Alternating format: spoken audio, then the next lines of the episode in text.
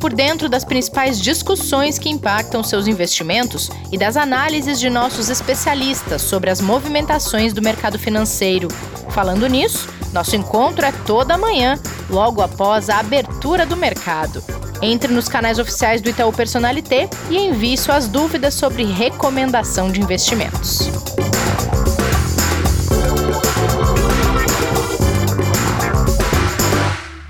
Investidor em Foco no Ar, nesta terça-feira, dia 11 de maio de 2021.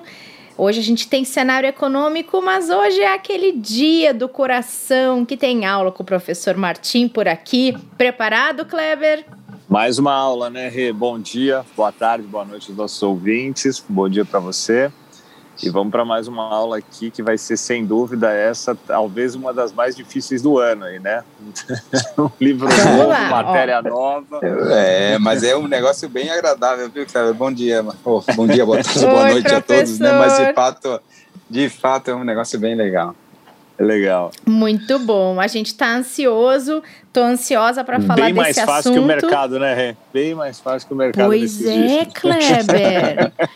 falando em mercado, a gente vai falar de mercado, vocês já vão entender, mas falando em mercado aqui dos dias de hoje, 2021, a gente fala tanto de ações das big techs e elas sofreram nessa segunda-feira, hein? Com o temor do mercado pela divulgação dos dados de inflação dos Estados Unidos. A famosa expectativa, Kleber?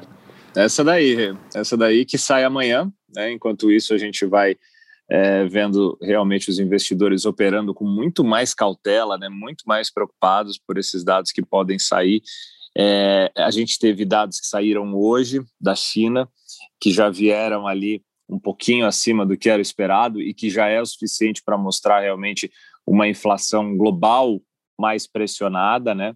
E nos Estados Unidos isso já vem sendo discutido há meses, né? A gente pode falar que já há algumas semanas isso vem pressionando as curvas de juros futuros nos Estados Unidos, né? Trazendo realmente uma apreensão, basicamente porque se você tiver uma pressão inflacionária mais forte, talvez você tenha um movimento de alta de juros, uma mudança de política monetária que tenha que ser feito pelo Fed nos Estados Unidos, e essas preocupações naturalmente impactam ali o preço das ações e muito mais aquelas que tiveram, obviamente, uma valorização maior num período mais curto, num período recente, né? Então, é, é uma volatilidade natural para os investidores que estão, a gente pode falar, né, professor, operando na máxima histórica de praticamente todos os índices, né?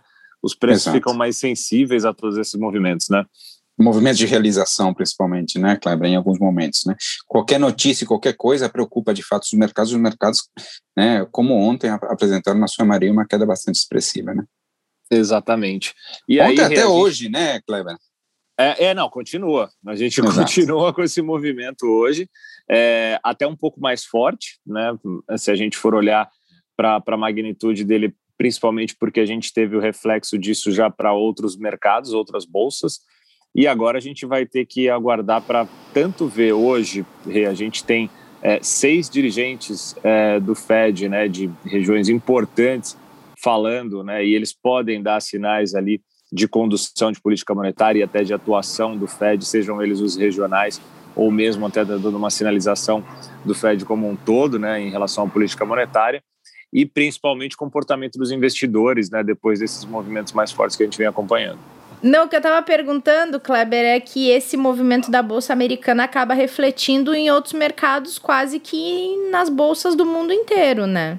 Sim, o reflexo ele automaticamente acontece e a gente já sentiu isso no mercado asiático hoje, né? Onde a gente teve queda é, generalizada, né? China, Japão, Austrália, Coreia do Sul, todos eles tiveram ali é, um dia já mais difícil e a gente vai acompanhando isso também aos mercados emergentes que vão sentindo esse reflexo natural, até porque é, se a gente tiver um impacto muito forte no mercado norte-americano e principalmente preocupações de condução da política dos Estados Unidos, né, a política monetária dos Estados Unidos que possa impactar as demais economias e reflete nas outras bolsas também.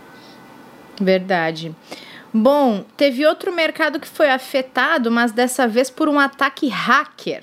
Os hackers invadiram o sistema da empresa Colonial Pipeline mexendo com os mercados futuros de combustíveis. Explica isso, Kleber. É, a gente pode falar que foi um movimento diferente, né, do que a gente está acostumado, exatamente pelo risco que foi colocado ali em relação ao ataque que se teve, né. A, a gente viu ali um primeiro o um, um impacto, né, da preocupação do FBI ter confirmado, né, que um grupo hacker foi responsável pelo ataque ao oleoduto nos Estados Unidos, né? Até anúncio do governo Biden, né, sobre melhoras na infraestrutura de defesa, né, defesa principalmente da parte é, cibernética, são aguardados, né, para dizer o que, que eles vão fazer para que esse tipo de evento não volte a acontecer dessa forma, porque ele pode trazer uma série de, de questões importantes e, quando a gente fala importantes, negativas, né? A, a Pipeline anunciou, né, a empresa Colonial Pipeline anunciou que havia suspendido já operações de 8,8 mil quilômetros de oleodutos, né, que carregam aí em torno de 45% do suprimento de combustível da costa leste norte-americana, tá? Ou seja, isso tudo tem um impacto direto na, na região e uma região que é extremamente relevante faz com que a gente tenha então é, incidentes ao longo desse oleoduto, né, que não estava tão claro, né, no momento em que eles ocorreram, o quais eram os riscos diretos que poderiam ter acontecido e por quais motivos eles foram eles aconteceram, né? E isso trouxe um alerta dos analistas de energia sobre a suspensão prolongada da operação do oleoduto, que pode causar uma alta direta nos preços dos combustíveis e impostos de gasolina de toda a costa leste norte-americana. E, além disso, ela causa ainda desabastecimento de combustível, também de aviação e alguns aeroportos ali da região. Naturalmente, isso impacta no preço, né? E isso acaba movimentando é, uma, principalmente uma pressão em cima dos custos que a gente tem e dos preços que a gente tem da commodity, aí no caso do, do petróleo, né, que pode acabar sendo afetado diretamente por causa de movimentos como esse. Então, é, é, um caso atípico, é um caso diferente, né, mas que traz ali volatilidade de curto prazo até que as coisas se estabeleçam. O grande temor é o quanto esses ataques podem voltar a acontecer e em que magnitude. Né? Ele acabou sendo ali algo mais localizado, mas o grande temor e a grande preocupação é o quanto isso pode acabar impactando outras regiões maiores também. Né? Verdade. Kleber, antes da gente para nossa aula, a semana por aqui começou com esse reflexo norte-americano na bolsa. A gente deve ter uma semana meio murcha, hein? A gente, na verdade, vai ter uma semana que tem, como a gente falou ontem, né, indicadores e dados é, importantes, informações relevantes a sair. Duas delas saíram hoje aqui no Brasil, né, que foram ligadas aí principalmente à inflação. A gente teve o IPCA de abril que foi divulgado, né, com alta ali de 0,31, bem próximo do que o mercado esperava abaixo ali do 0,93 que foi no mês de março, então já demonstrou ali uma acomodação um pouco maior em relação à pressão inflacionária que a gente vem acompanhando aí nos últimos meses. Isso traz reflexos é, e os reflexos vão ser aliados à ata do Copom que veio hoje, né, reforçando o que já havia sido dito pelo comitê no comunicado da decisão da semana passada. E esse essa sinalização é, reforçou né, que a gente deve ter realmente uma alta de 0,75 para a Selic na próxima reunião, se a gente não tiver uma mudança relevante do quadro inflacionário. Ao mesmo tempo, eles reforçaram que ao seguir com as altas mais fortes que já vêm sendo é, sinalizadas, eles devem conseguir manter a inflação abaixo da meta, e com isso a gente vai acompanhar ali uma normalização parcial da política monetária, como era esperado. Só que o que vai refletir muito também aqui no mercado local, além dos nossos dados aqui, é a questão que a gente vem acompanhando do cenário internacional, da inflação nos Estados Unidos, dessa pressão de um risco maior de alta de juros por lá que vem preocupando os mercados e o impacto é direto. Ontem não foi tanto, né? A gente viu uma bolsa aqui com uma queda muito leve de 0,11%. Hoje a gente ainda não tem o mercado aberto, mas o índice futuro já indica aí uma queda próxima de 1% antes da abertura, com o dólar voltando a subir em torno de 0,70 na casa ali dos R$ 5,26. O investidor deve ter uma semana mais agitada, porque ainda tem ali CPI da Covid, né? Hoje vão ser ouvidos ali uhum. integrantes da Anvisa, né? O presidente da Anvisa vai falar. É, tem ainda discussões uh, sobre uma possível nova CPI, daquele orçamento secreto que vem sendo discutido em Brasília também, além de discussões relevantes sobre reforma tributária e reforma administrativa, que tem participações ali do Paulo Guedes e outros integrantes da equipe econômica também, inclusive do Arthur Lira, né, sugerindo a reforma administrativa é, e tributária ali, talvez faseada. Vamos ver o que, que a gente tem de positivo, pelo menos do lado da agenda econômica, que possa equilibrar esses outros pontos mais negativos que a gente passa no cenário externo aqui. Boa. Agora, Kleber, aperta os cintos porque eu vou dar um spoiler da nossa aula. O podcast podia ter aqueles né, sonoplastias também de spoiler, então, né? Aqueles alertas. Agora entra, entra a trilha do audiobook Atenção! Clarence apertou o botão do subsolo e seu elevador privativo começou a descer, na velocidade vertiginosa de sempre, os 240 metros que o separavam da garagem, 80 andares abaixo. Em algumas horas, o mercado financeiro, as bolsas de valores, os mercados futuros e toda a comunidade de negócios começariam a implodir. Que tal? Posso fazer audiobook? Não, já pode, pode fazer, sim, faltou só a trilha sonora. Merecia até trilha sonora. Eu fiquei concentrado aqui, já fiquei entusiasmado aqui. Isso que eu já li esse livro algumas vezes, viu? É muito é. legal. Tá bem, é, tá bem, viu? Mandou muito bem, viu? É, é Professor, conta pra gente do que estamos falando. Quem é o Clarence? Tá bom, estamos falando do, das, eh, das vertiginosas primeiras linhas desse livro, né? Esse livro que se chama Os Mercadores da Noite, né? É um grande livro, é, escrito por Ivan Santana, um escritor brasileiro. É, eu, para mim, ele, ele é, um, é um livro fantástico. Eu não, eu não posso dizer que é um dos melhores livros brasileiros sobre o mercado teria que dizer que é um dos melhores livros sobre o mercado escrito em qualquer lugar e talvez uma das melhores histórias sobre o mercado já narradas em qualquer meio, livro, hum. cinema, o que você quiser. Ele para mim ele é fantástico. É um livro que tem esse ritmo alucinante. É, você não consegue parar de ler.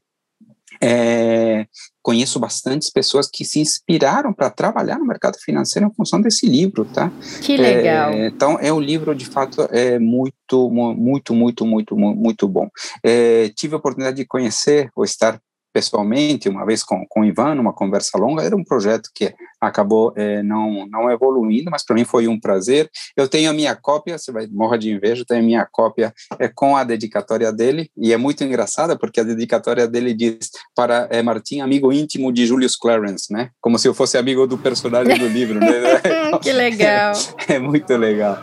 É... Ivan Santana é interessante, tá? Porque ele é um escritor ele escreve sobre várias coisas. Ele foi um operador eh, de mercado, operou futuros em Chicago tal, então ele entende muitíssimo disso, isso transparece no livro, né, mas ele escreve sobre outras coisas também, tá, ele escreve sobre eh, sobre acidentes de aviões, né? Tem até um, um, um, um, livro inspirado, de fato, no atentado de 11 de setembro, Caixa Preta, né? Chama.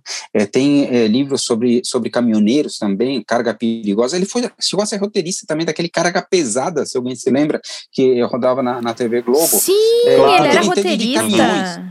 É, o Pedro o e o Bino. É, exato. O interessante é que você diz assim, como é que alguém entende tanto de mercado financeiro, entende tanto de aviões, entende tanto de, caminhone de caminhoneiros, tipo, parecem coisas que não naturalmente não são tão conexas, né? Ele até me contou que tem gente que acha que é outra pessoa que escreve, que são homônimos, sabe? Não. Vários Ivan Santanas aí, alguma coisa nesse sentido. Mas, é, voltando ao livro aqui, é, hein, Cleber, não vai ter como, como não soltar muito spoiler mesmo, né? Fazer o quê, né? não tem jeito, né? E, é, e até, jeito. até porque a gente vai empolgando quando fala ainda mais de um tema assim, né? E é. conta um pouquinho, professor, do enredo, né, pra gente. Tá bom, vamos lá. Então, sem tanto é, é, spoiler, né? Sem, sem, sem tanto. Vou tentar, vou tentar. Vou, vou, tentar deixar só o gostinho, tá? Para ler esse livro ou outros dele, né? Tem um mais recente, por exemplo, sobre 1929, sobre o crash da bolsa, tal, que é bem, é bem legal também. É, bom, o livro está basicamente dividido em cinco em cinco partes, né? E narra toda a trajetória história de Julius Clarence, um bilionário de mais ou menos 55 anos de idade, dono da Clarence Associados, é uma corretora, é, e, e, e narra toda a trajetória dele, desde ele sendo muito jovem, quando começa a operar é, na, um pouco abaixo dos 20 anos, né, operando commodities, e termina nos anos 90 com, com uma grande golpe, que mais do que um golpe, uma grande vingança dele contra os seus adversários do mercado é, financeiro. O livro tem algumas personagens é, muito interessantes, vários, né? Um deles, que para mim é, é, é, é, muito legal, é o Salomon Abramovich, né? Ele é um, é um senhor de origem judaica, muito experiente no mercado, e que é a grande inspiração é do Julius Clarence. E quando ele morre, ele deixa um bilhete, né? Com a leitura dele pra, sobre os mercados para o futuro, o que, que vai acontecer é, é, nos mercados nos próximos anos, ou décadas até, né? Ele Melhor que uma herança, ao... hein, Martim? É, exato, exato. Né? É, exato. Foi, acabou sendo mesmo, porque ele, ele virou bilionário em parte por esses conselhos. Né? E, dentre as grandes é, tacadas, os grandes movimentos de mercado que o, que o Salomon previu, estava o movimento do ouro após Bretton Woods e o movimento dos preços do petróleo após as crises. Júlio consegue aproveitar essa, não são as únicas coisas que ele aproveita, mas ele consegue aproveitar muito bem esse, essas oportunidades, seguindo os conselhos, né? É, e aí, de fato, ele vai se tornando um bilionário. É interessante que a figura do Salomon remete àquela história da saga do herói, muito utilizada em narrativas mesmo, né? O conselheiro que é encontrado em algum lugar, né? Meio Obi-Wan Kenobi, meio Mago Merlin, meio que o seu Miyagi, né? Alguma coisa nesse sentido. Então, tem algo de cinema, né? É, também que inspira bastante esse livro. Isso aí é, é bastante claro. O próprio ritmo é um pouco assim, sabe? Tem essa pegada mais cinematográfica e também por ter essa parte mais dramática e de romance envolvendo a história do mercado, né, Martim? Exato, exatamente isso. O livro é, tem, tem, tem essa dinâmica, ela, ela, parece de fato um, um filme, ele parece um filme, tem uma dinâmica é, muito marcante nesse sentido. É, tem algumas cenas que claramente são de cinema. Né? É um jantar de negócios entre Julius, Julius e, um, e, um, e o que se chama sindicato lá, são mais ou menos um, um, grupo de investidores ou especuladores que, no fim das contas, são meio inimigos é, é, do Julius, né? E basicamente eles estão negociando o controle de um banco, o Banco Commercial de Manhattan, tá? É, e, e tá lá ele, né? E um, um, representante do sindicato negociando a compra desse banco, né? E aí eles não sabem exatamente que preço que eles vão que, que, que vão fechar o negócio, né? Obviamente, é, é, o Júlio quer comprar essa participação, mas ele acha que o sindicato quer manter o controle.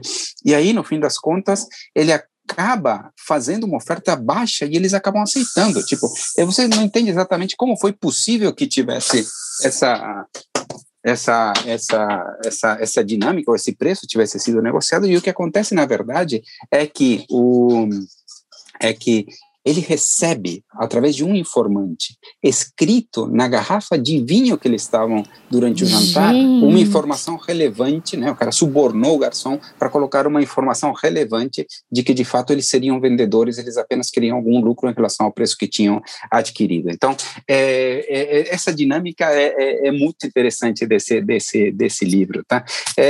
Outras coisas aí bastante cinematográficas, certamente, que, que tem um, um visual imaginário muito intenso, está é, tá ligado a uma a cena bem, bem intensa que, que se passa basicamente no Eurotúnel, né, eles negociando ações é, do Eurotúnel, é, e que no fim das contas tem um atentado dentro do, do Eurotúnel, a empresa controladora tem um prejuízo muito grande porque dentro de um esquema eh, eh, tinham deixado vencer os, os seguros tal, né? E, e, de fato esse, esse atentado no Eurotúnel também ele é, é basicamente o estopim para ele pensar numa vingança que ele iria trabalhar contra o mercado e contra esses seus inimigos, né? E, e como que, que seria essa vingança? Como que daria para fazer isso, professor? É legal, é um vírus de computador, é o Titanic, ah, né? É o Titanic, basicamente, se chama assim, é um belo nome, porque ele seria soltado exatamente num dia, é, no mesmo dia, né? É, é onde o Titanic afundou, né? E basicamente esse vírus que, é, seria um vírus que tocaria ordens de compra por ordens de venda, criaria um caos no mercado, né? É, e quem desenvolve isso também é outra personagem importante, que é o é, Mohamed Hassan, Hassan, né? Na verdade, né? É, esse cara é basicamente um gênio, matemático, né, que cria isso, consegue colocar isso nos sistemas de operação E, e aí o, o, o, livro volta né, ao início exatamente no, no, no, lugar onde a Renata leu, começou lendo, né, que basicamente uhum. ali ele mostra depois de ter começado essa destruição do mercado. No fim das contas, o livro termina com o Júlio fazendo uma cirurgia, muda de rosto, muda de identidade e recomeça aos poucos a negociar é, com os mercadores à noite. Os mercadores à noite, acho que eu não falei antes, é, é bem legal porque é, é o livro, é, esse título ele é super bonito quando você o interpreta, né? Tipo, é estranho, mas basicamente ele se refere a operadores é, de mercado que negociam é, nos Estados Unidos quando está à noite e os mercados da Ásia estão abertos, né? Então, hum. é basicamente isso é gente que opera nesse horário enquanto é noite. Então, a cidade toda é, dorme, descansa, ou tem outras atividades, enfim, mas o fato é que tem essas pessoas de fato é, trabalhando. Né? Então, é, o livro eu acho que é, é, é é, é, um livro que vale a pena ser lido, tá? Assim como outras leituras do Ivan Santana, tá? Certamente é muito envolvente, tem muitos aprendizados sobre como funcionam as coisas, mas acima de tudo, mais do que um livro de aprendizados, é um livro de, de diversão, certamente, viu? É uma leitura muito legal dos mercados. Muito bom. Sabe, professor, que eu fiquei tão animada para ler esse livro quando você falou que ia trazer aqui pra gente, que eu fui procurar a versão digital, só que ainda não tem. Então eu vou ter que é. quebrar aqui meu ciclo de leituras digitais e ler o livro de papel mesmo, porque esse livro ainda não está na versão digital, mas tem disponível sim na versão papel. Eu fiquei animada para ler um pouco. Eu gosto dessas leituras dinâmicas, envolventes, que a gente lê rápido, sabe? Aquela sim, coisa sim. que vai prendendo é. e que não dá vontade de parar de ler. Eu, eu gosto de livro assim. Então vou, vou é, o livro é, é, é, é, bem interessante porque é, o livro não é não é um livro pequeno, né? É um livro aí que tem é, eu não sei, não estou exatamente como meu exemplo. Mais de 400 mão, páginas. mais de 400 páginas, né? É, é, mas, uhum. mas, é um livro super, super interessante. É, tá aqui, 448 páginas. O, é, o, eu fiquei com outra vontade agora de ler o 1929, que eu não li, né? Que eu ele, baixei ele o digital isso. desse agora. Ah, legal, legal. Eu vou fazer isso. Depois eu te conto, daí meu... a gente fala dele aqui. combinado, combinado. Muito legal. Enfim, fica aí a indicação aí desses livros aí. Muito bom. Kleber, depois você também pode pegar essa tarefa, se você quiser, para a gente conversar do tá livro bom, aqui. Mas, mas eu vou no papel. Eu gosto do papel ainda. É? Eu tendi, Sabe eu, que eu... Eu não, eu não consigo é. usar o digital. Assim, não é que eu não consigo usar. Eu, eu, eu me concentro e gosto do, do livro tradicional mesmo. O digital eu não, não me adaptei. Sei que é ótimo, né? Bem mais legal, porque você consegue ter muito mais coisa arquivada, carregar para todo lugar, mas eu gosto Sim. do papel aí. Sabe uma coisa aí... que eu tenho. Uh, desculpa, desculpa. Diga, não, pode falar, professor. É, tá. É, é, o seguinte, é, eu, eu, eu, eu baixo às vezes no digital, mas quando eu gosto muito do livro, mesmo depois de tê-lo lido no digital, eu já comprei alguns para ter uma edição, sabe, escrita Sim. meio que né, em papel. É quase que um, uma lembrança é, do livro, né? Às vezes eu releio, às vezes não, mas fica de fato é, esse, esse, esse, esse, material físico que eu acho legal também, viu? Mas eu até eu leio gosto. mais rápido no digital, sabia? Sim. Eu também gosto de ter o livro físico. É, aqui em casa a gente montou umas estantes como se fossem bibliotecas com os livros preferidos. A gente se desfez de alguns livros que não eram, não estavam entre os preferidos e que dá, aí pensa, pô, se eu já li, a outra pessoa pode ler, né? Então a gente doou muitos livros, mas eu comecei a me desafiar muito pela questão da praticidade e também para não ficar o livro querendo ou não, ele ocupa bastante espaço, né? É então, para fazer a coisa girar um pouco mais. E fui me desafiar no Kindle para ver se eu me adaptava. E incrivelmente me adaptei, assim, porque é muito diferente, né? Ler num.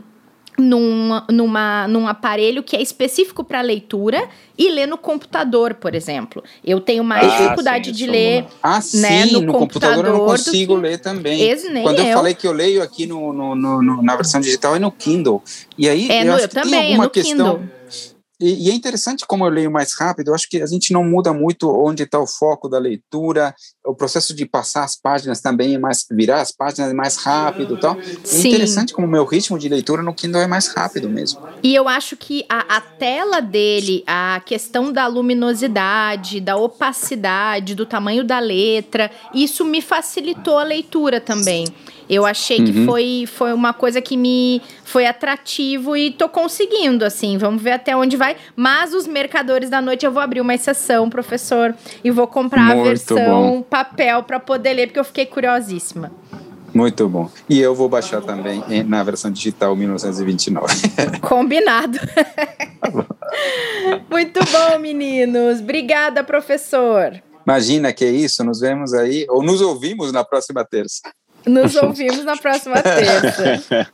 Muito obrigado, professor. Valeu, ótima semana. Valeu, Rê. Brigadão também. Valeu, Kleber. Ótima semana para você também. Amanhã a gente tá de volta e vou dar mais um spoiler de amanhã. Será que tá na hora de voltar para renda fixa, hein? Fica essa pergunta para vocês refletirem e voltarem no próximo episódio, porque é disso que a gente vai falar com um convidado da Itaú Asset sobre este momento do mercado para a renda fixa. Então esperamos vocês no próximo episódio. Até lá. Fique por dentro das principais discussões que impactam seus investimentos e das análises de nossos especialistas sobre as movimentações do mercado financeiro. Falando nisso, nosso encontro é toda manhã, logo após a abertura do mercado. Entre nos canais oficiais do Itaú Personalité e envie suas dúvidas sobre recomendação de investimentos.